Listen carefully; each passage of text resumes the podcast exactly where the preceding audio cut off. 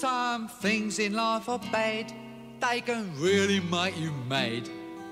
Other things just make you swear and curse. When you're chewing on life's gristle, that grumble, give a whistle. And this'll help things turn out for the best.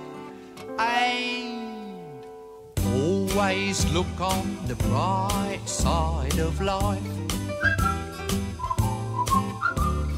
Always look on the light side of life. If life seems jolly rotten, there's something you Estas comedias te hacen reír bien y no a medias. Son como un viejo conocido que siempre te recibe con su humor encendido. Historias para ponerse la pijama y olvidarse que, en la, que la vida es puro drama. Esta noche las risas te traerán esperanza y también un insoportable dolor de panza. Bienvenidos al episodio 6 de Rusty Musty, Cine Viejo, Ojos Nuevos, Carcajajadas. Carcajajadas, una producción de Hype, que por cierto Rui está tras los controles, él es el mastermind. Por ahí anda Rodrigo, también si le quieren echar un shout out, ¿no? Y de aquel lado está Choco, en la recámara de al lado. Y- Estamos muy y- cerca. Estamos muy cerca. Y yo soy Macho Cabrío, eh, yo soy Macho-Cabrío en Twitter y Chocomiau. Yo soy arro- arroba chocomiao off en Instagram, ahí por si me quieren seguir. Y recuerden seguir a El Hype, E E-L-H-Y-P-3. Y también eh, nos pueden escuchar en todos nuestros canales: SoundCloud, Spotify, en Apple, en Deezer. Y estamos en El Hype, eso es E E-L-H-Y-P3.com. Hype.com, porque esto es una producción de Hype.com. Y pues el día de hoy eh, vamos a decidimos que vamos a hablar de, de algunas comedias que nos gustan muchísimo y probablemente la comedia favorita de Chocomiao. De hecho, tengo que decir una cosa, mucha gente, de- eh, bueno, no mucha gente, pero he visto algunos comentarios que nos dejan que Chocomiao llegó a todas las películas por Cabri y no hay una que no haya que, que haya llegado ella sola esta vez. Esta, que- esta es, es una muy buena historia, la verdad, de, de cómo llegué yo a Life of Brian y al mundo Mo- Monty Python como tal, que hoy porto mi playera de Monty Python muy orgullosamente, que es la única playera que he podido conseguir de Monty Python, por eso está horrible, pero pues no me importa, ¿no? Los amo mucho y, y me hace muy feliz tener una playera que diga Monty Python, sea. Porque Eh, Monty Python es poder. Sí, Monty, Monty Python son lo máximo. Yo llegué a Monty Python porque eh, un día eh, mi papá estaba hablando de sus películas favoritas, etcétera, y mencionó algo sobre algo de Monty Python y la verdad es que como yo nunca había escuchado hablar de eso, esto tiene 11 años más o menos, eh, nunca había escuchado hablar de eso, entonces como que no me interesó realmente, ¿no? Hasta que pasé una temporada con él y entonces vimos algunas películas que él consideraba graciosas, como Borat, que me pidió por favor Vi- que no le dijera a mamá que, que había visto Borat con él, ¿no? Y otra de las películas que vimos fue Life of Brian. Y es, es este tipo de humor británico que no con cualquiera conecta porque luego pueden ser como muy, muy sarcásticos y luego pueden ser como muy, puede ser un humor medianamente negro y así. Y no a mucha gente le gusta, pero yo así lloraba de la risa. Hay muchas escenas que me hacen, me hacen carcajearme así y, y- y sacar todo el aire de mis pulmones. Yo creo que Life of Brian la he visto 15 veces y de esas 15, al menos 6 han sido con mi papá, ¿no? O sea, cada vez que nos vemos es como, vamos a ver una peli, Life of Brian, sí, sí. Entonces, eh, de ahí, pues empecé a descubrir también todo el mundo de Monty Python. Entonces vi The Meaning of Life, The Quest for the Holy Grail, y me eché también eh, Monty Flying Python Flying Circus. Que la verdad, este, está, están padres algunas cosas. Hay unos sketches bien, bien chidos, pero hay unos que son medio aburridos, entonces esa sí hay que verla como pacientemente. Es una, es una serie. Eh, pero, pero eh, estoy muy enamorada de, de lo que hizo Monty Python y de la idea detrás de, lo, de todas las decisiones que tomaron y de todas las películas y series que hicieron. Siempre había esta cosa de, vamos a hacer todo para ofender a la gente, ¿no? ¿Qué podemos hacer que, que realmente va a, a, encender a los críticos muy cañón? Y, y bueno, Life of Brian es, es, una representación muy clara de eso. ¿Tú cómo llegaste a Life of Brian? Eh, ahorita les voy a contar esta historia porque aquí hay una cosa con Chocomiao interesante. Ah, antes quiero decirles, me mandó, nos mandó Rui un chat que decía, que dice, yo la conocí gracias al videocentro. y de hecho yo también, nada más quiero detenerme rapidísimo para decir que ya tenemos 53 personas en el, en, viéndonos en este momento en Rusty Musty. Muchas gracias a todos por estar aquí esta noche. Y recuerden que tenemos super chat. Denle amor a, a Rusty Musty a través del super chat y ya saben que vamos a leer los comentarios que nos pongan por ahí. Ya acabamos de tener uno de Cloud que dice, buenas, mejores amigos, aquí mi aporte para el RM, dejen su like por favor, queremos más temporadas de esta dupla, perfecto, al rato los veo geniales. Ok, ya, después de esta presentación, ahí les va cómo yo llegué a Life of Brian. Life of Brian es una de esas cosas que cuando yo consumía cine, así como de todo lo que tengo que ver, ¿no? Que vi muchísimas cosas, era es el tipo de humor que, que te decían, tienes que ver esto. En, el momento yo creo que yo no le agarré tanto y, y, me parece muy curioso porque en realidad es Monty Python, que es este colectivo ¿no? Eh, de cómicos eh, británicos, eh, hace, hacían cosas muy chidas junto con otro tipo que es de una, otra de las películas de las que vamos a hablar, que es Mel Brooks. Pero yo en la época, yo creo que yo tenía como unos 13, 14 años, realmente, o sea, me, me, pareció muy divertido y todo, pero no fue una cosa que yo adoptara como parte de mi, de mi estilo de vida cinematográfico. O sea, fue una cosa de, ah, ya la vi, ¿no? Chido. Pero no, no la hice mía. Y es muy curioso cómo en realidad cuando llegó Choco Miau, cuando llegó Cristel, es cuando yo realmente conecté mucho con ella porque, porque tenemos una relación con Monty Python ahora que yo no tenía en ese momento. Yo en ese momento me gustaba mucho más Benny Hill y ese, ese, ese tipo de cosas británicas. Y, y, y, muchas de las películas de, que tienen que ver con Monty Python, como las cosas que hizo Terry Gilliam, como las aventuras de Baron Munchausen o Brasil, o incluso cosas que hizo Terry Jones, como Eric el Vikingo, todas esas cosas son películas que me gustan mucho pero nunca las he considerado como, como de estas cosas que yo, que yo tengo en, un, en, mi corazón, ¿no? Hasta que llegó contigo. Y realmente yo siento que yo, que yo agarré bien Life of Brian contigo. Entonces, este es un episodio en el que ocurre un poco al revés. O sea, a pesar de que yo ya lo había visto antes, eh, pues, pues no, no, no, no era precisamente mi, mi, mi, darling. Y pues, ¿de qué va? ¿Tu cuenta de qué va? Eh, esta es la historia de la vida de Brian, es el personaje principal de esta historia que, mm, está en esta imagen. Em, eh, Brian es eh, Graham Chapman, el, actor, y es lo máximo y lo hace muy bien como Brian. Y es la historia de Brian que tiene muchas similitudes con la historia de Jesús, porque, por ejemplo, nacieron el mismo día, ¿no? De hecho, de hecho nace en el pesebre que está al lado, al lado. de Jesús. Entonces, eh, esa, esa, primera escena es los Reyes Magos llevándole regalos al, al, niño Jesús y se equivocan de pesebre, ¿no? Y es, es una maravilla. Y entonces, bueno, esa es, como la, la, primera escena, luego está toda la secuencia de, el intro de la película, que es una canción que describe la vida normal de un hombre cualquiera. O sea, Brian no tiene nada de especial, nada, nada, nada. Y entonces, eh, pues ya que es, que es un adulto y todo, eh, de repente están pasando todas estas cosas alrededor con Jesús y esta es una historia a la par. Y me parece muy gracioso que muchísima gente se ofendió con esta película. Evidentemente toda la iglesia, todo, todos los católicos, cristianos, etcétera, estaban así fúricos. Y a mí me causa mucha gracia porque en realidad Jesús está en la película, sale en, en una escena y es una cosa como de, ah, ahí está, pero esto no se trata de eso, no nos vamos a ir por ahí, ¿no? Y entonces, eh, pues además en esa época era como toda la búsqueda del, del, Mesías y había como 800 Mesías, entonces de repente por, por, por puras tonterías, Brian se vuelve cierto tipo de Mesías y es, es una comedia absurda, es, tiene varios, varias varios comentarios sociales importantes, me parece, que, que, la vi hoy otra vez, porque eso es lo que yo hago, yo puedo ver esta película y no me canso. Digo, son cosas que, al menos yo considero que siguen siendo relevantes en la sociedad de hoy, ¿no? Como el que la gente se ofende por todo, como cómo funciona justo la idea, la idea de las religiones, etcétera. Y eso me parece muy gracioso. Además, es una película de 1979 que yo considero que ha envejecido súper bien. O sea, he escuchado comentarios de algunos críticos que dicen que ya se siente un poco vieja, pero yo creo que eso le da todo el charm a la película. O sea, si no tuviera justo esa cosa vieja, pues no sería lo mismo, ¿no? Y al final es una película muy de su, de su época, muy de lo que Monty Python hacía en ese momento.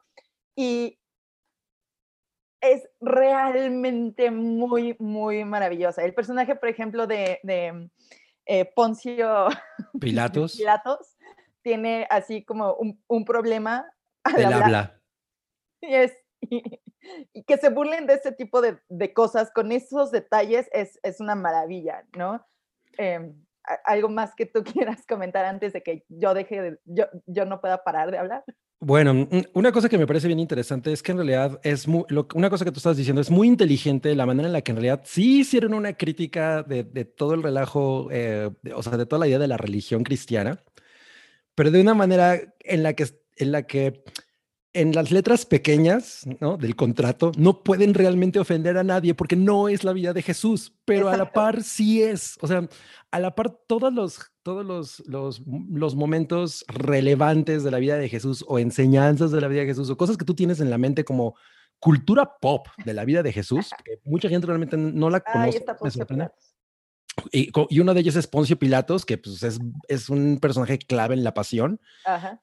Eh, se burla de ella, de- o sea, de esas cosas y, la- y- y lo hace de una manera muy, muy, eh, o sea, es, es- es realmente agresiva en, en- en- la manera en la que lo hace y, a- y se puede salir con la suya precisamente porque no está hablando de Jesús, ¿no? Pero, o sea, eso sí, es una cosa, eso es una cosa realmente inteligente e increíble. Y ahora, tiene probablemente tres de los chistes más geniales que yo he visto en cine. Mi favorito definitivamente es uno en el que a, a Brian, que es este tipo común, de pronto se encuentra con un, con un, eh, como, pues, partido político, como un movimiento político, que no me acuerdo cómo se llaman ellos. Eh, tiene- People's Front of Judea. Sí, es, es- es el frente eh, de la gente de, de- de Judea, ¿no? Y está conformado por, por estos personajes que son muy interesantes porque además uno de ellos es Eric Idle, que se llama Stan, ¿no? Ajá. Y él dice, no, es que yo soy hombre, pero quiero tener los derechos de ser mujer. No, no, no, es que yo- él dice, yo quiero ser mujer, ¿no? Y le le dicen, le pregunta otro de sus amigos así, pero John ¿por Cleese. qué, por qué quieres ser mujer? Porque quiero tener bebés. pero no puedes tener bebés. Sí, ¿En o sea, dónde pero- lo vas a guardar? En una caja? biológicamente no puedes tener bebés, ¿no? Pero yo quiero tener bebés. Bueno, ok, yo peleo por tu derecho a tener bebés, aunque no puedas Aunque no tener los puedas bebés. tener. ¿no? Entonces, todo ese tipo de, de cosas, todo ese tipo de humor que, que además ahorita es extremadamente relevante. En este momento, ese tipo de conversaciones son, son las conversaciones que se están teniendo. Verlo de esa manera es una cosa muy, muy, muy chida. Y este, el, el- la foto que acabas de pasar antes, la de... Esa. Este es mi chiste favorito en una película ever.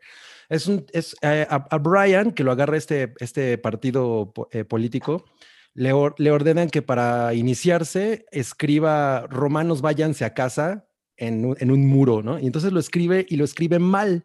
Y entonces llega un centurión, que no me acuerdo si es John Cleese. Es John Cleese. es John Cleese, y que le dice, y tú piensas, güey, lo van a castigar porque está pintando romanos, váyanse a casa, ¿no? Y entonces llega John Cleese y lo empieza a corregir en, en latín no se dice así, ¿cómo se dice romanos en plural?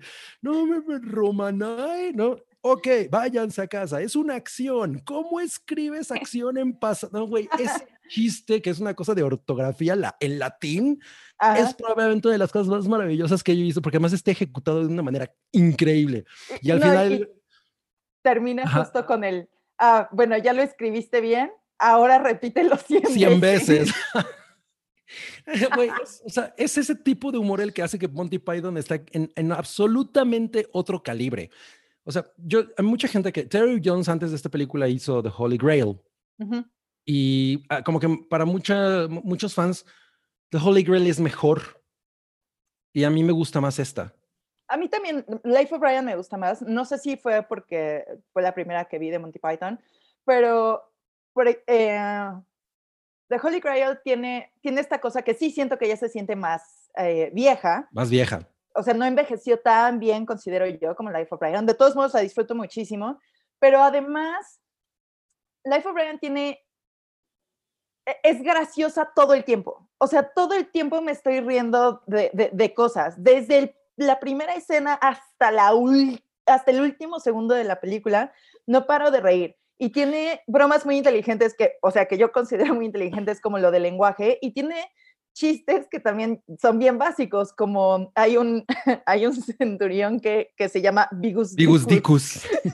Toda la, todo el setup para la escena de Vigus Dicus es, es una cosa maravillosa. Y se, hay muchas historias sobre esa escena en particular porque a los extras que estaban ahí como romanos, ya sabes, con sus palos y así. con sus eh, palos. Sí, exacto. Eh, les dijeron que, que, no podían reaccionar a lo que fuera que Michael Palin, que, que es eh, Poncio Pilatos, Poncio Pilatos no, no podían hacer nada, o sea, no tenían que reírse, ¿no?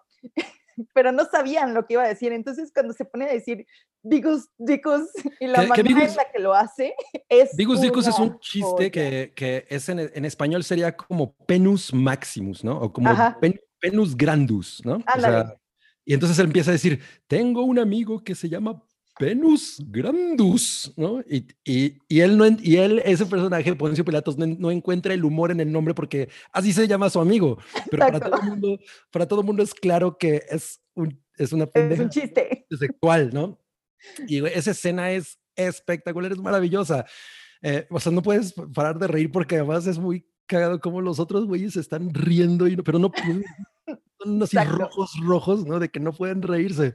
Eh, o sea, ese tipo de cosas son las que hacen que, son, que, que, que esta película sea así increíble. O sea, es, si es una crítica eh, a, al, al, a, los dogmas, es una crítica a lo político, es una crítica... Al, eh, y, y, y, sabes que, y al final también acaba siendo uno como una comedia de pastelazo. Entonces... Sí, no, lo super es. O sea, tiene chistes súper, súper bobos, pero son muy efectivos porque porque como todo es un chiste, en realidad todo funciona, ¿no? Y de nuevo, sí te tiene que gustar, hay, hay una característica siempre en las películas, de, eh, bueno, en lo que hacía Monty Python, que eran estos, unos, tres, cuatro, cinco, seis, estas seis, seis personas que interpretan ocho, 85 personajes, ¿no? Sí. O sea, vas a ver la misma cara en diferentes personajes y eso para algunas personas puede ser complicado como de, de entrar en ese mundo y de, y de, aceptar eso, ¿no? Pero si, si ese tipo de cosas más teatrales, porque se siente así, eh, van contigo, en serio es una gran, gran experiencia. Eh, quería decir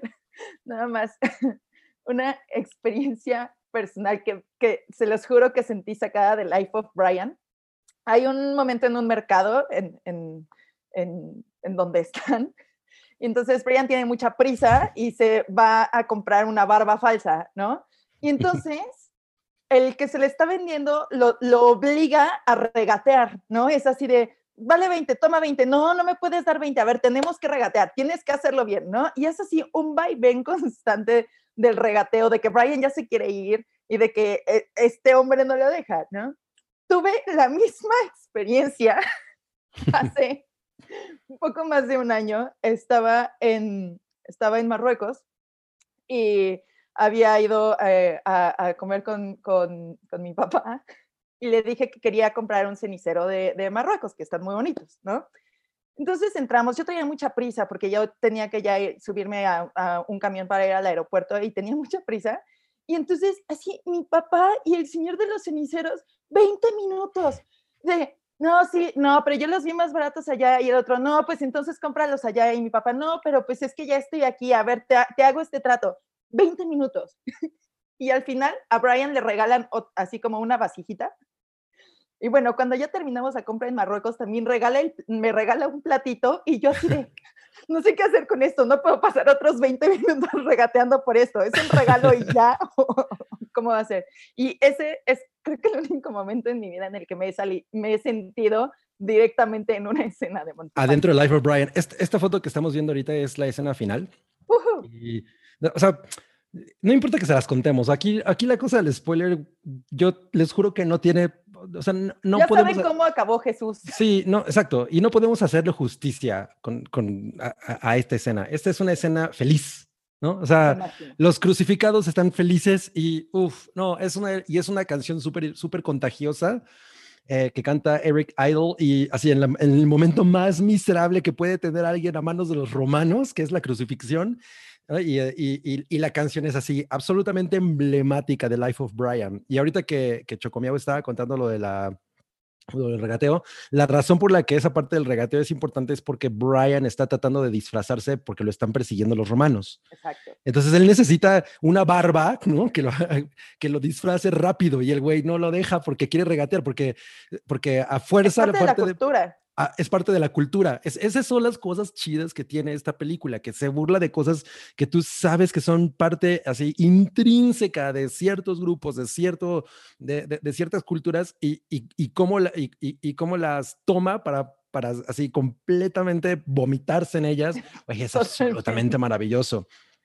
O sea, sí, sí, sí, o sea, sí es una cosa que, que ahorita sigue siendo extremadamente válida. Totalmente. Y esa, y esa última escena con esta canción es, es, eh, yo soy muy fan y yo escucho bastante seguido esa canción porque, porque me pone de muy buen humor. Y es la canción de la crucifixión que se llama Always Look on the Bright Side of Life, que sería como siempre, siempre mira el lado bueno bello de la vida, ¿no? Mientras estás crucificado. están crucificados y me encanta que bailan y mueven los, tratan de mover los piecitos crucificados. Pero, pero el mensaje también detrás de esa canción es, bueno, pues si la vida a veces es una mierda, trata de darle la vuelta y pues ponte a cantar, ¿no? Y en serio, cuando, cuando, cuando estoy de malas o si un día estoy triste y todo, veo esa escena o, o pongo esa canción y me hace muy, muy, muy feliz. Y hay... Monty Python fue muy grande en Europa en, en sus, pues en los 70, ¿no? Y hay mucha gente que, que, guarda muchas cosas de Monty Python muy de corazón. Digo, mi, mi papá y toda su familia eh, es uno de ellos, es, eh, de Dinamarca, pero, por ejemplo, otro amigo que creo que era irlandés, eh, amigo de, de, de, mi papá, murió hace no mucho y él pidió que en su funeral pusieran esta canción, ¿no? Y es como, a ver, ¿Quién toma esas decisiones? Ah, bueno, gente que en serio considera que esto es una maravilla, ¿no? Y entonces para él era muy importante que cuando la gente estuviera bebiendo después de su funeral, estuvieran escuchando y cantando esta canción, ¿no? Es eso, de eso se trata, es, todo es un chiste, todo es un chiste, la religión, la religión es un chiste, la vida es un chiste, la muerte es un chiste, todo es un chiste, ¿no? Hay, y por qué no aprovecharlo de, la mejor manera. Hay una escena de... Ahí está Jesús. Ahí está Jesús, que sale muy poco, por cierto.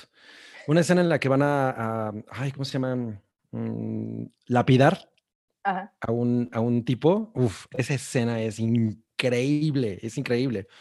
Eh, esa sí no, no se las podemos eh, quemar porque es muy buena. Pero hay una cosa en esta película que no me gusta, es la única cosa que no me gusta. Ah, ya sé cuál, y a mí tampoco me gusta.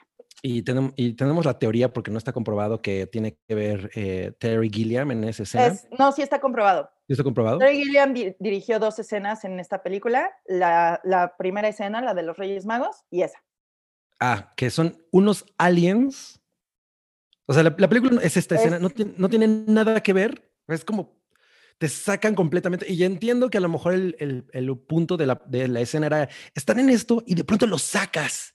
Así lo sacas completamente de la escena. No tienen nada que ver los aliens porque no tiene ningún impacto en la historia. O sea, es, es un gag así de, y los vamos a agarrar en curva, ¿no? y la verdad es que no funciona.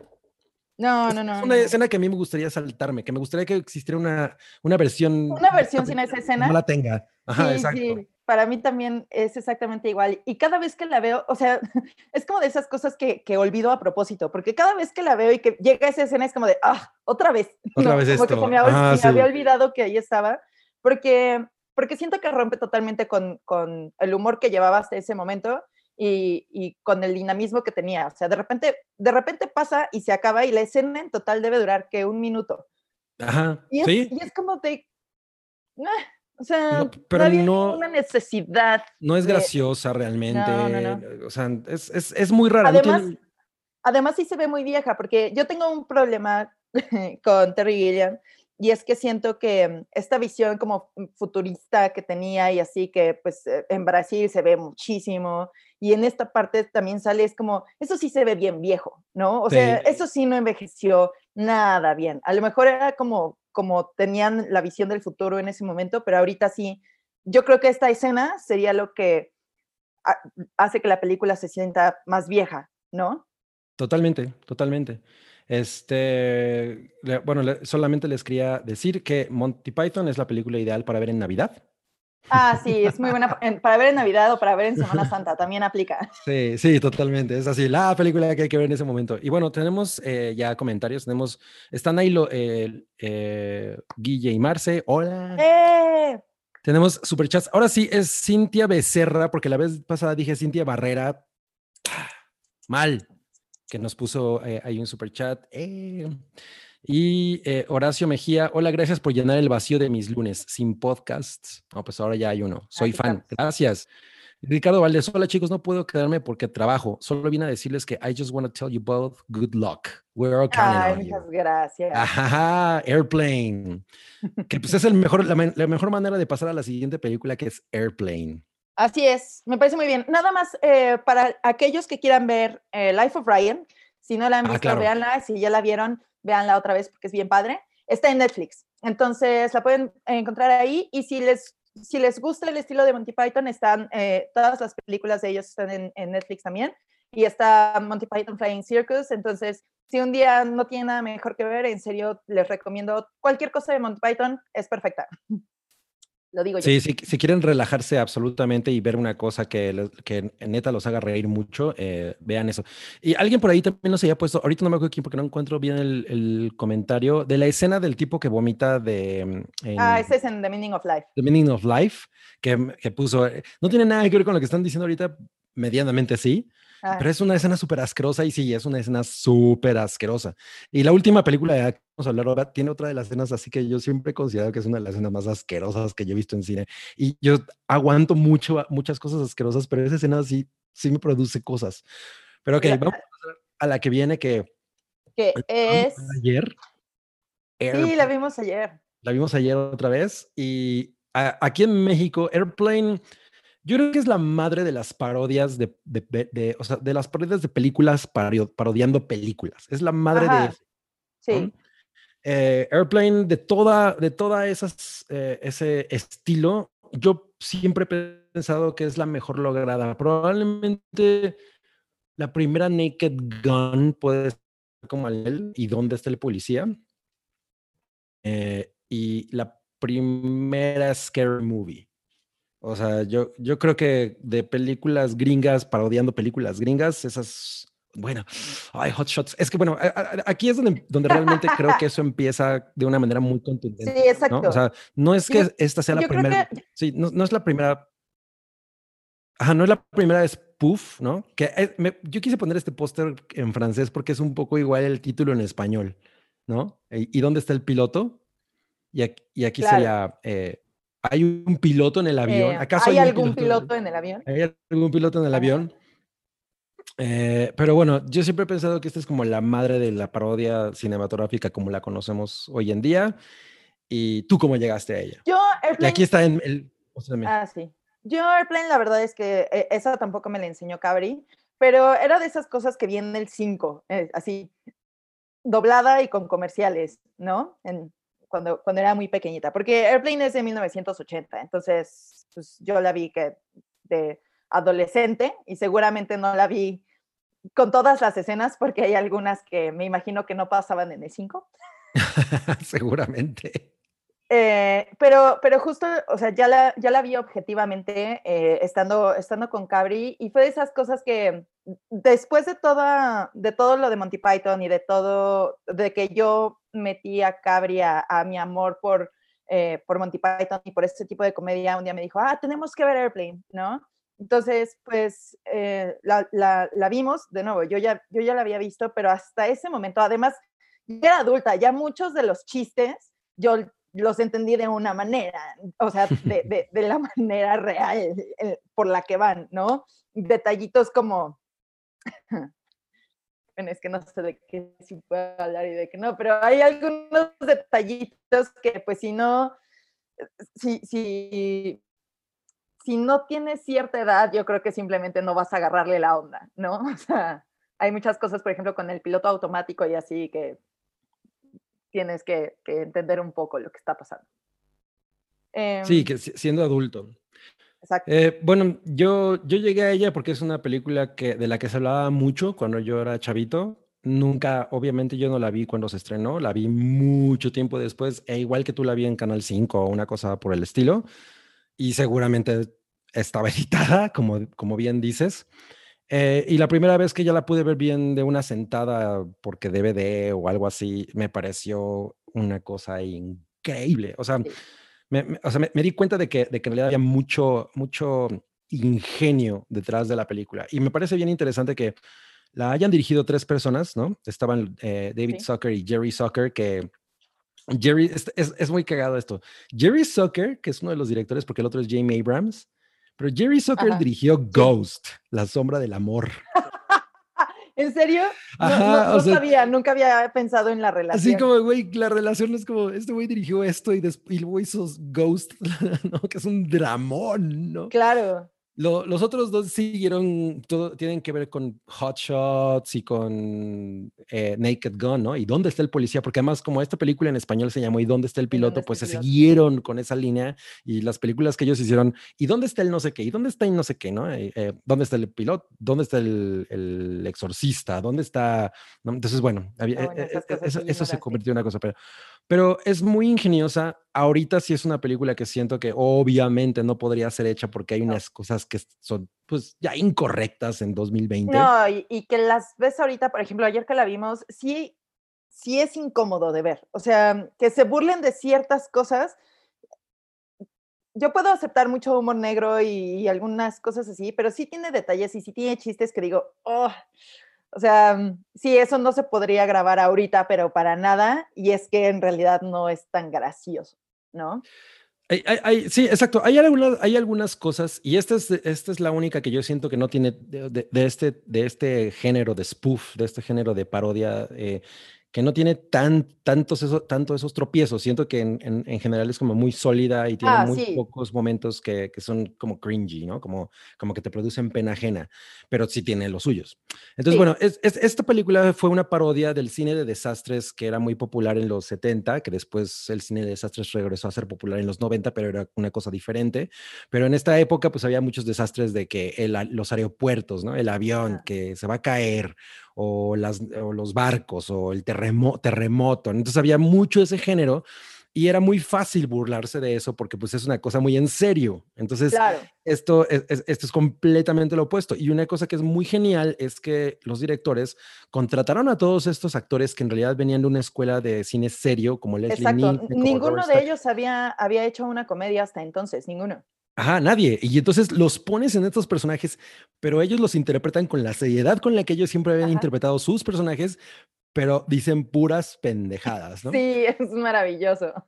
Y entonces, y sí tiene una trama, y la, y la verdad es que la trama es la cosa más básica de, así, de, de, de, comedia romántica del mundo. Pero es que la trama, en realidad, eh, justo estaba viendo que la trama es, o la base del spoof de, esta película viene de otra película de 1957 que se llamaba eh, Zero Hour o aquí le pusieron la hora trágica.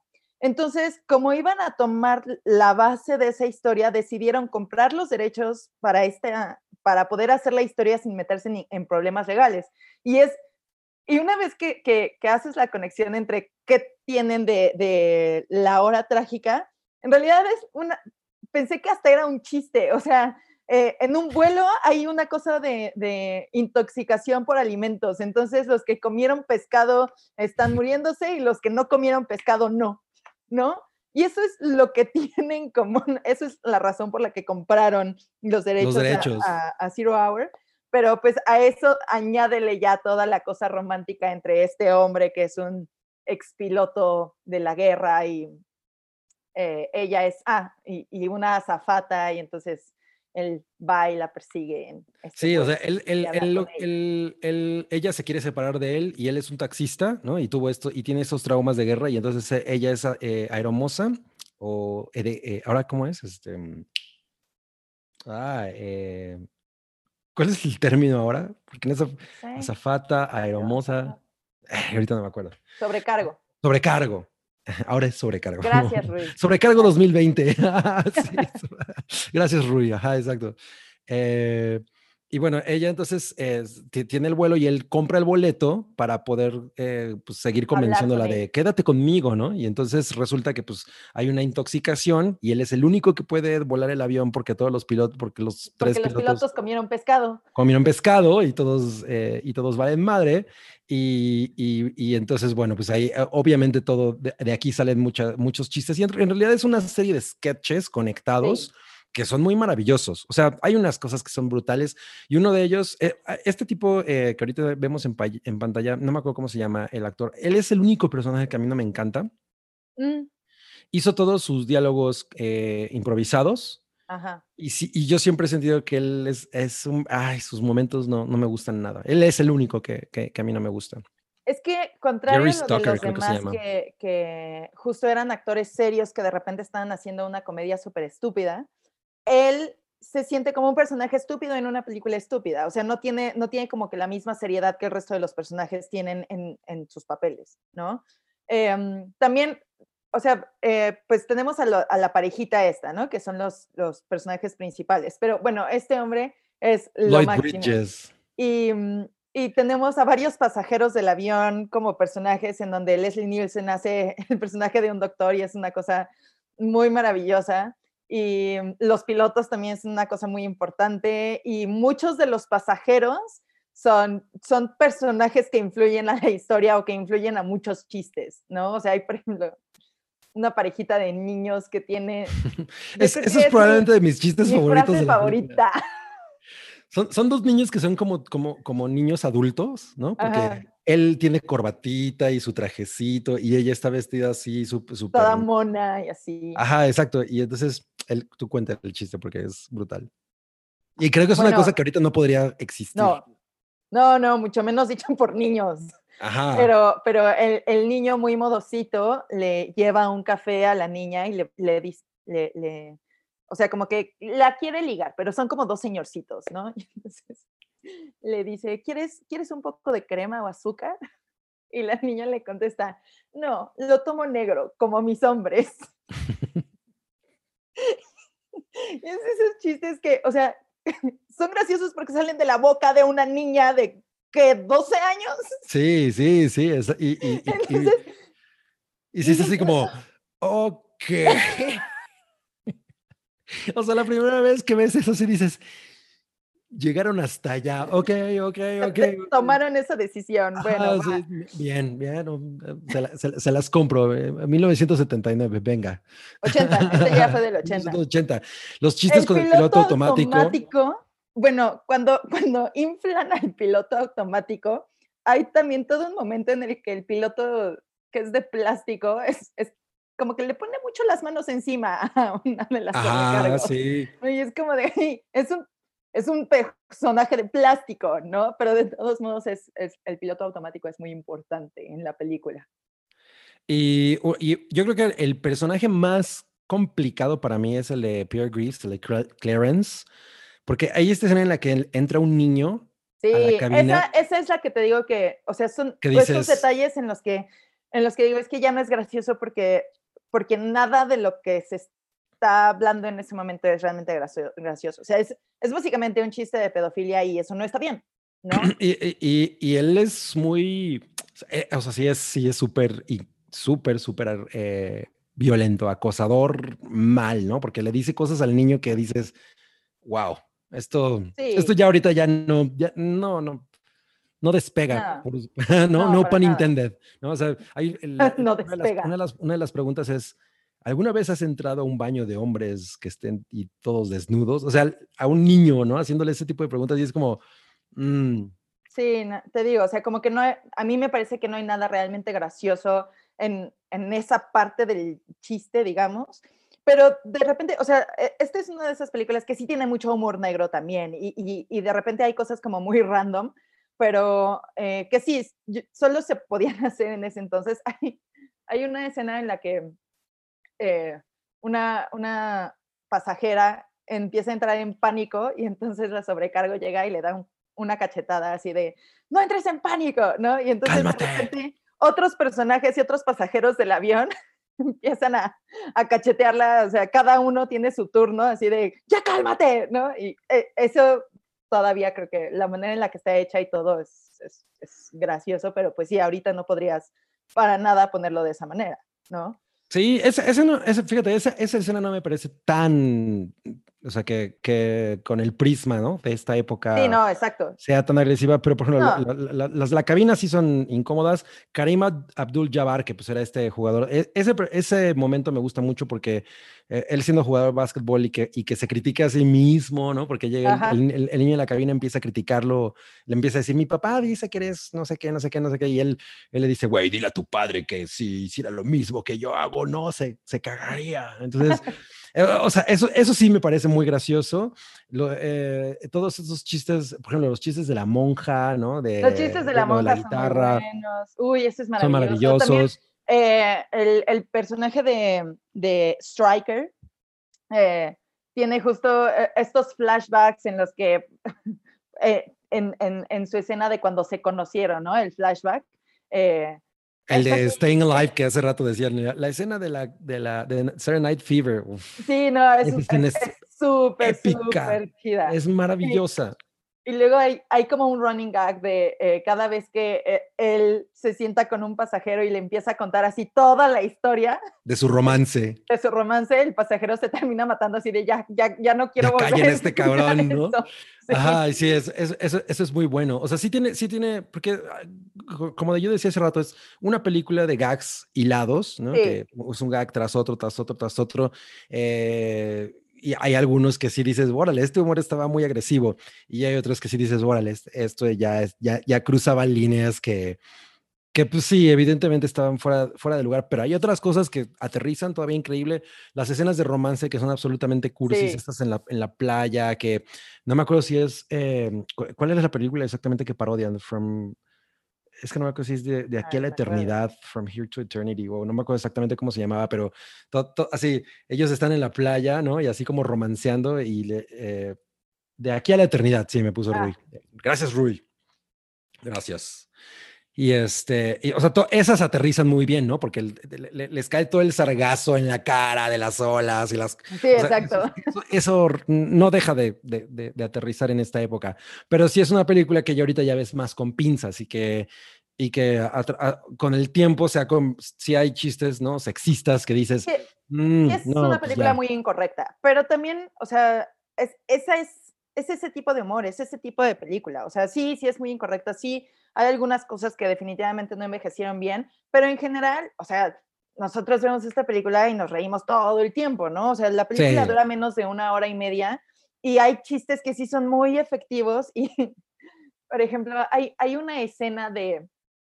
eh, eh, hay un desnudo en la película. Ah, uno sí, solo en toda Que además tú lo película. súper ubicado. Yo no lo tenía ubicado, que allá me dices chichis. Es que se los juro que es la cosa más así, eh, eh, Random. una escena gratuita de, de, de- de senos, así de repente en, en- en la pantalla, y es como de, ¿Por ¿por? qué? y, y, o sea, como que te quedas pensando así 10 segundos de, ¿por qué hicieron eso? Pero sí fue muy cagado, ¿no? Es, es- es como el efecto de pasó. de sí vi lo que acabo de ver. Ajá, sí, porque nada más es un, ¡uh! Y ya. Está- bueno, pues Airplane, ¿dónde, te- podemos, dónde podemos ver Airplane si no la han visto? Si no la han visto, Airplane, híjole. Sí, véanla, la verdad es que está padre con una copa de vino, con un poquito, con, con algo extra en el cuerpo. La verdad es que eh, está muy divertida. Está en Amazon Prime Video y también la pueden rentar o comprar en YouTube. Entonces tienen las dos opciones. La verdad es que, de nuevo, es una película corta y todo, pero pues está bastante, todavía, todavía aguanta y sí es muy divertida, ¿no? Todavía puede convertir su domingo en un domingaxo. Eso sí, yo nada más quiero decir que una de las cosas random que tiene esta película que me pareció muy graciosa es que Aeroméxico fue la única aerolínea que compró la película para entretenimiento de sus vuelos, ¿no? Y digo, bueno, ok, No, no estoy Pero seguro si hay una escena en la que les ponen una película de un avión estrellándose a ellos. no O eso es en la segunda parte. A lo mejor, o a lo mejor es en otra película que vimos, A lo mejor, sí. sí, porque no le recuerdo de, de, de ahí. O es probable que sea parte de esta y la hayan cortado, porque sí, seguro hay Ah, muchas ser. cosas que, que cortaron, pero bueno. Eh, y también ahí por Andrew SG nos puso sobrecargo, ¿no? Que, No nos acordábamos. Esa hermosa zafata sobrecargo, ok. Sobrecargo Eufemismos. es el término correcto. Ajá. eh, bueno, y ahora vamos a pasar a la última película de la Ay, noche. una araña. ¿Neta? ¿Y está coqueta o está malvada? Ay, está bien fea. Es una araña. es que tienen que saber que yo tengo una relación de mucho amor con las arañas y Chocomiao no tanto. No, por eso el que las saca, porque aquí no matamos animalitos. Entonces, Cabri se encarga de sacar a las arañitas y llevarlas a las plantas.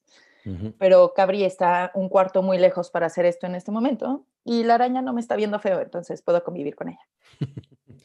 Ok, vamos a pasar a la siguiente, que es una película a la que, con la que yo no tengo una muy buena relación necesariamente.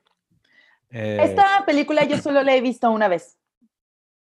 Y es de esas cosas que recuerdo con mucho amor, pero, pero que no, no me dan ganas realmente de volver a verla. O sea, es como una experiencia que disfrutas en ese momento, pero no siento la necesidad de repetirla. Aunque yo sé que es muy popular y a muchísima gente le encanta. Y tiene cosas, o sea, que, que, que, es- que están muy maravillosas. Las actuaciones, para empezar, son una belleza, ¿no? Sí, sí lo son. pero efectivamente no conecto tanto con esta como con las otras dos de las que hablamos el día de hoy, pero es una película muy importante porque justo lo que decías de em, eh, eh, Airplane y que fue la primera película que se burló de otras películas en su misma película y así, pues Spaceballs lo hizo increíble y lo hizo además con una franquicia que era que sigue siendo adorada y venerada muy cañón y lo hizo lo hizo respetando eh, esa parte y por eso creo que a cualquier fan de Star Wars en realidad sí le va a gustar Spaceballs, ¿no? O sea, sí, sí, mm, sí se burla de ciertas cosas, pero no minimiza la, pues el material original, digamos, ¿no? Ajá, exacto. Y esa es la razón por la que George Lucas le tenía un, un, o sea, un respeto muy grande a Mel Brooks por hacer Spaceballs. Y bueno, este póster francés está me, parece bien interesante porque tiene que ver con la anterior, con una de las anteriores películas de Mel Brooks, que era la, la loca historia del mundo. Entonces, como que aquí quisieron retomar el mismo título y es, ¿no? Como que la completa, la, la completa, o es la tonta historia del espacio. Exacto, la loca. La loca historia del espacio, ¿no? O sea, es un poco lo mismo que pasa aquí, ¿no? Para que vean que no nada más pasa en México. Y aquí en No, México ese- se llamaba SOS, hay un No lo loco en el espacio. Ajá, Yo me exacto. enteré de eso el día de hoy y en serio no lo podía creer. O sea, ¿cómo pasamos de Spaceballs o a, a SOS hay un loco? No, hay un loco suelto en el espacio. Son uno, demasiadas palabras para un título de una película, que además el título original tiene una, una palabra y aquí decidieron ponerle 30. Sí, Suerte con ¿Tiene poner eso en la ocho? marquesina, ¿no? Sí, exacto. Y, es- y además está bien feo. O sea, si vamos a poner un título de nueve eh, palabras, al menos que esté chingón, pero no. Oye, mira, Sam nos puso, si ya los amaba el dato de las arañas, me hizo adorarlos. Te amamos, Sam. Mm. Es que, es que las arañas son muy lindas. En general no nos gusta matar animalitos aquí, pero luego no puedo estar sacando hormiga por hormiga. Entonces a las hormigas sí, ni modo, ni modo, ¿qué hacemos? Bueno, Pero, pero las arañas sí les, les damos su espacio. Y espacio. Mientras, mientras, mientras no estén encima de mí, no tengo ningún problema. Bueno, eh, eh, Spaceballs, como realmente se llama esta película, fue una es esta parodia que hizo Mel Brooks de Star Wars, porque él, me parece bien interesante. De, de- de pronto siento que él es como muy... Hay unas cosas que, que son muy ególatras cuando, cuando él habla de, de- de sus películas. Y, por ejemplo, decía, es que yo ya había parodiado al, oeste y ya había parodiado con Blazing Saddles, ya había parodiado el, el cine de horror con Young Frankenstein, ¿no? Y ya había parodiado tal y tal y tal. Y ¿qué me falta? No, pues el espacio, ¿no? Y entonces, pues obvio, era los 80, ¿no? Mediados de los 80, Star Wars era una cosa que todavía tenía un peso muy grande en, en- Claro. en la, en la manera en la que se hace cine. Y era, eh, o sea, era totalmente un, un tema del que podías burlarte porque pues hay mucho de dónde sacar. Star. Star Wars es el, el- pues como el ejemplo principal para, del que se burla Spaceballs, pero también hay otras cosas como el planeta de los simios, el mago de Oz, o sea, o sea, sí hay muchas cosas eh, a, los, a las que Spaceballs parodia. Y a mí hay cosas que, como, como Chocomiao decía, me parecen extremadamente inteligentes y hay cosas que me parecen así de chiste de peda. O sea, Ándale, y hay cosas en esta película que yo siento que, güey, yo pude haber escrito y, y- y no son tan grandiosas. O sea, sí son de como lo de Pizza the Hut, ¿no? Que es, Sí. eh, hay, ese es mi momento cringe. Es de esas, a mí me cuesta mucho trabajo ver esa escena, así me parece muy cerda. ¿Sabes, ¿sabes qué, qué siento que pasa? Que a diferencia justo de las otras dos películas de las que hablamos hoy, eh, las otras dos todo el tiempo son, o sea, tienen un estilo, ¿no? Todo el tiempo eh, funcionan bajo, bajo una misma línea. Y esta siento que tiene momentos que son un poco bobos, o sea, tiene, tiene cosas muy interesantes y tiene cosas muy inteligentes y tiene muchos chistes muy buenos, pero siento que a veces también se siente un poco boba, en donde los chistes son más como de, ah, no, no de carcajearte, ¿no? Ajá, Pero sí, o sea, porque son cosas que tú dices, ah, sí, o sea, a mí se me pudo haber ocurrido eso, ¿no? O sea, siento que peca mucho de eso.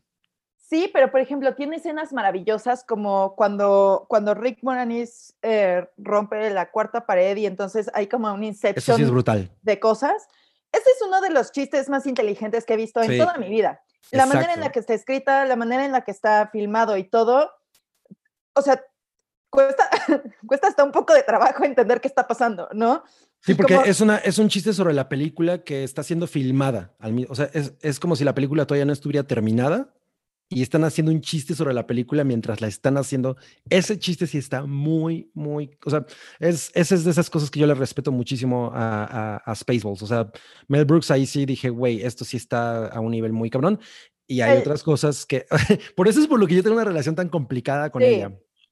Es, O es- sea, bueno, es- Tiene, Ajá. tiene muchísimas referencias, o sea, ya lo dijiste, ¿no? Tiene a El Planeta de los Simios, obvio Star Wars, a, a muchas otras cosas, pero la referencia que a, a Alien, a Alien, es una maravilla también. O sea, Sí, ese totalmente. momento es súper divertido, es- súper fiel también a, Porque además a- es John al material Hurt. original, exacto. Ajá, es John Hurt en la escena del, del chest burster, ¿no? De que le, cuando le sale el alien, que esa escena, en es- o sea, esa es una de las cosas que más había congelado la sangre de las audiencias en la historia Exacto. del cine y, y hacer una parodia sobre esa escena es así, y, y con el mismo actor, y, o sea, no dura nada realmente la escena, pero, pero es increíble, ¿no? O sea, sí, sí, Exacto. es- es- esas, esos pequeños momentos que tiene de genialidad son absolutamente geniales. No, no son tantos, yo siento, pero, pero sí son muy geniales. ¿Sabes qué? Yo siento que sí son muchos, pero, pero que no tienen todo el tiempo el mismo im- impacto. O sea, yo veo, yo veo los chistes solos y me dan mucha risa, pero ya metiéndolos todos en la película, de repente me cuesta un poco de trabajo porque siento que, que mm, el, pues un poco la velocidad a la que va la película es, es extraña. O sea, hay cosas, de nuevo, que son muy, muy, muy chistosas y hay cosas que no tanto y que más bien estás como pasando el rato hasta, la, hasta el siguiente chiste. Y ¿no? tarda mucho. Y Sí, a, a mí me hace que pasa se sienta más exactamente larga lo de mismo. lo que realmente es. Sí, a mí me pasa exactamente lo mismo. Por ejemplo, bueno, la, eh, la película, obviamente, como ya dijimos, es una parodia de Star Wars. Si quieren saber la historia, pues la neta es que la historia es una babosada. Son estos dos güeyes que son como Han Solo y Chewbacca, ¿no? Que son em, eh, John Candy eh, haciendo su personaje se llama Barf. Las traducciones en español están cagadas porque él era vasca. Ah, muy bien, eso sí En, me es- gusta. en español era vasca. Y en inglés es barf, ¿no? Que pues es básicamente lo mismo, vómito, ¿no? Y, Bill Pullman, que además esta es la primera película de Bill Pullman. Y, ¿Neta? y- ajá, y me parece, No, bueno, estaba hermoso. Yo sí, yo sí lo amo. es yo sí lo increíble. amo. Y, y lo, saca- lo, lo acaban de sacar del teatro y siempre me ha parecido muy interesante porque él en realidad después hizo muchas cosas como serias, ¿no? O sea, hizo, Sí, sí, bueno, a mí sí. por ejemplo me gusta mucho Mulholland Drive de David Lynch y él Ah, ahí es claro. súper serio. Eh, bueno, obviamente hizo el presidente de, de Estados De- Unidos, el mejor presidente de Estados Unidos Sí, en, falso. en- en el Día de la Independencia y, y, y soy bien fan y su speech me hace llorar y toda la cosa. Sí, Sí, sí, sí, es maravilloso.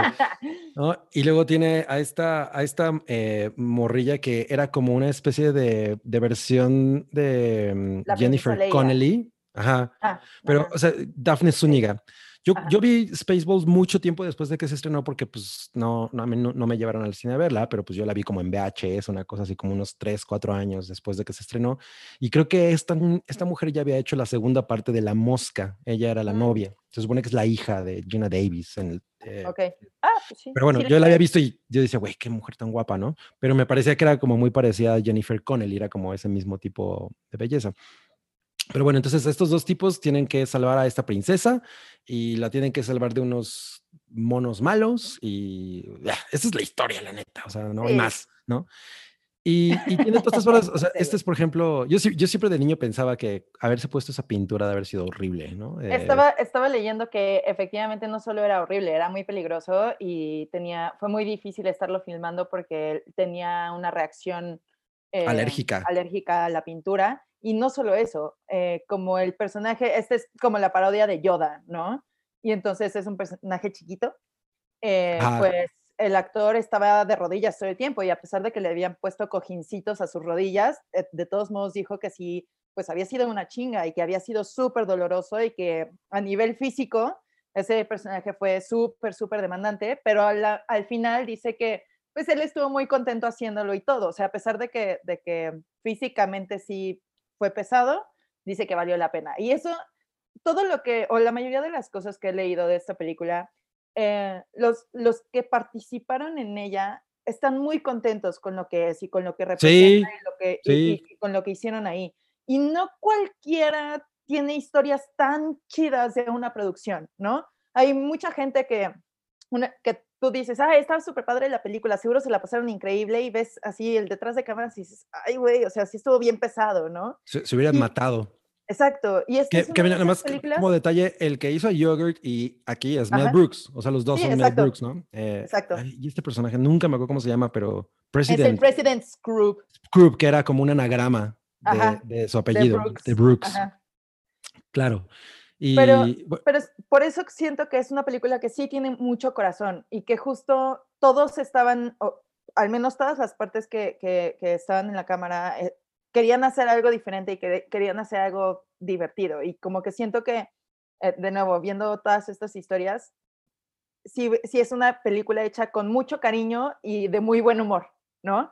Totalmente, y- y se siente y se transmite. Exacto, y eso está súper padre. Y de nuevo, no cualquier película, ni siquiera comedias, o sea, hasta, hasta Miss Monty Python, eh, eh, una de sus películas fue así un desmadre en la producción porque pues ya, ya no se aguantaban, ¿no?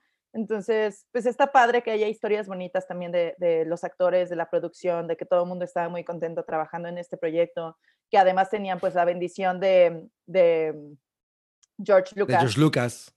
Sí, para, o sea que le, para, para hacer estos chistes y todo. Y me imagino que eso también fue una cosa importante para que las, la, la producción se sintiera relajada, ¿no?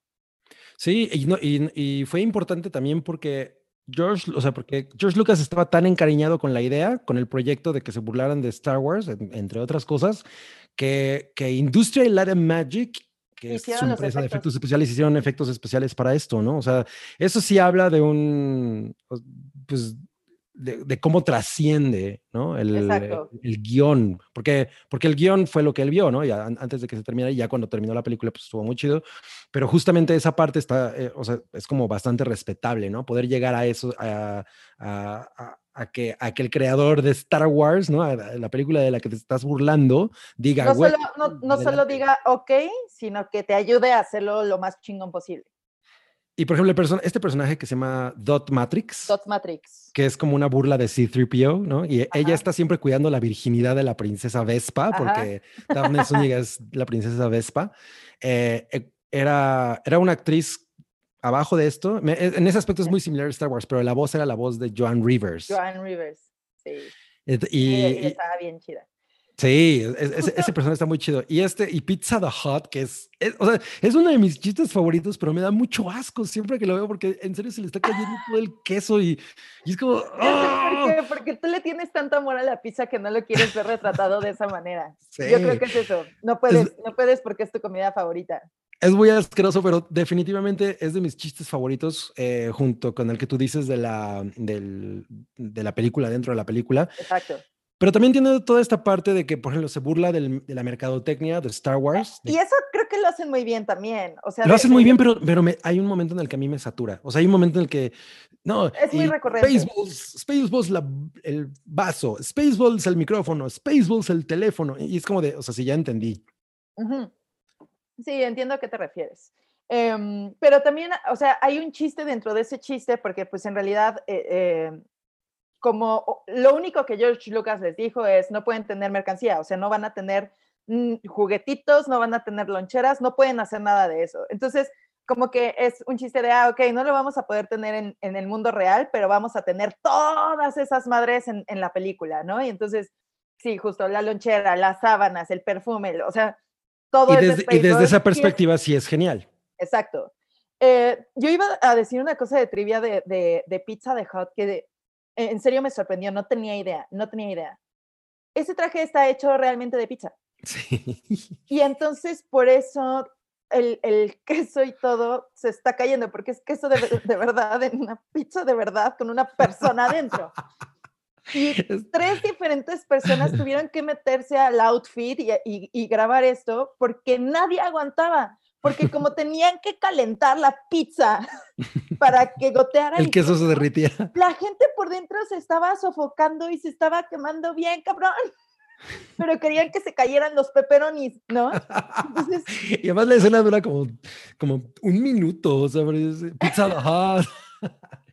La verdad es que es una gran idea. Sí, es una pero, gran idea y la ejecución es maravillosa. O sea, yo, pero yo creo que ese se olía, olía muy chido ese día, porque si era pizza de verdad y todo. Y además hay una parte en la que el güey que está a su lado le, se lo come y le dice, sabe rico. Y, o sea, es, es que me produce muchas cosas. Sí me genera ansiedad. Eh, bueno, pues Spaceballs es, está en, de hecho está en YouTube. Eh, eh, está en YouTube, eh, sin subtítulos, desafortunadamente. Eh, pero pues si quieren tenerla en física, si son muy fans y todo, está, la pueden pedir en Amazon. ay, güey, eso es, eso es un mosco. No, no bueno, la, las arañas todavía no este vuelan. el día de hoy, ¿eh? No, imagínate el día que vuelen, sí, yo, no, eso sí voy a enloquecer. eh, no, pero sí, yo la verdad es que creo que si no la han visto, véanla, es bien divertida y, y también es como para un domingo de qué vemos y así, una, una, botellita de vino y esa película. Y si son fans de alguna película del espacio, seguro va a haber alguna referencia y seguro va a ser divertido.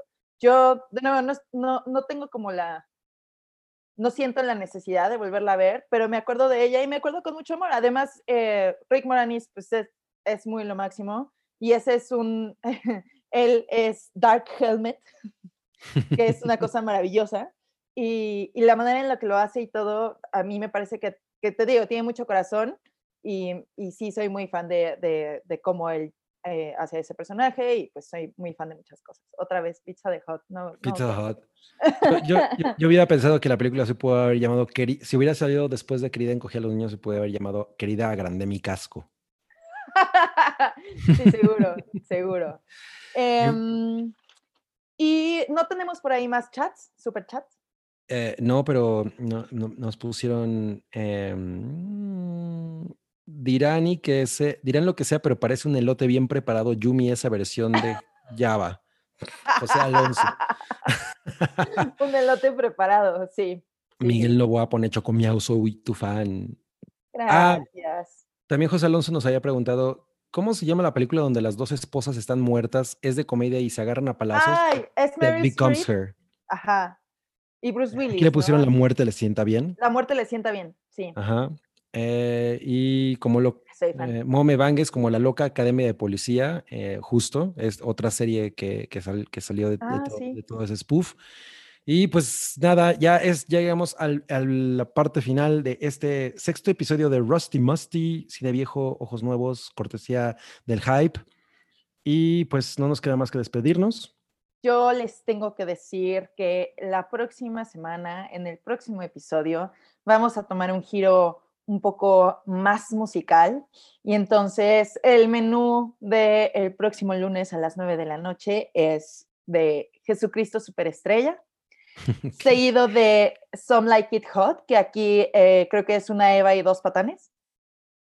Sí. Una Eva y dos patanes. Una Eva, algo así, sí, creo que una Ajá. Eva y dos patanes. Con, con eh, Marilyn Monroe. Marilyn Monroe. Y terminamos con la película de The Wall de Pink Floyd, que yo soy bien fan y tengo una playera de eso y me la voy a poner, lo prometo. Que esa película de Marilyn Monroe, de Marilyn Monroe, según yo, es la última película en la que ella hizo su voz real. O sea, que en la que ella usó su voz normal en una película y después adoptó este tonito como, como, eh, más juguetón. Ajá, exacto. ¿No? Entonces, es bien chida. Una Eva y dos Sí. patanes. Creo que sí, a ver, voy, voy- voy a, voy a buscar el título realmente mientras tú dices otra cosa interesante. Eh, ok, bueno, aquí Miguel Nova nos dice que Los Miserables. Ay, no. Una Ah, no, Eva y dos. Adanes. Eva y do- una Eva y dos Adanes, ok. Y es que después hicieron obra de teatro y creo que sí le pusieron una Eva y dos patanes, una cosa así. Pero bueno, ya. Sí, no sí lo, lo lo escuché en algún, en algún momento. Estoy seguro que ya seguro vieron, estoy seguro que ya seguro, Ajá. estoy seguro que ya vieron The Wall, porque The Wall es una de esas películas que creo que todo el mundo ha visto por alguna razón. Eh, a mí me Ya gusta. esa tampoco llegué por cable. Exacto. Eh, pero estoy seguro que muy poca gente ha tenido contacto con Jesucristo Superestrella, que es un musical que tiene una, una- una- un tipo de ángel muy, muy, muy especial. Eh, no, y, y Some Like It Hot es maravillosa. Es lo Es máximo. muy maravillosa. Entonces, nos vemos en el penúltimo Rusty Musty y el último Rusty Musty les vamos a adelantar que va a ser bien intenso. Nos vamos, nos vamos a meter a la intensidad. A, la- a lo que es la super intensa. Ajá, exacto. Entonces, nos vemos la próxima semana. Muchas gracias a Rui. Ay, también Vaselina, que la vimos en el cine y estuvo bonita. Gracias, Rui. Y recuerden, elhype.com. Adiós. Bye. Tu apoyo es necesario y muy agradecido. Aceptamos donativos para seguir produciendo nuestro blog y podcast desde patreon.com diagonal el hype.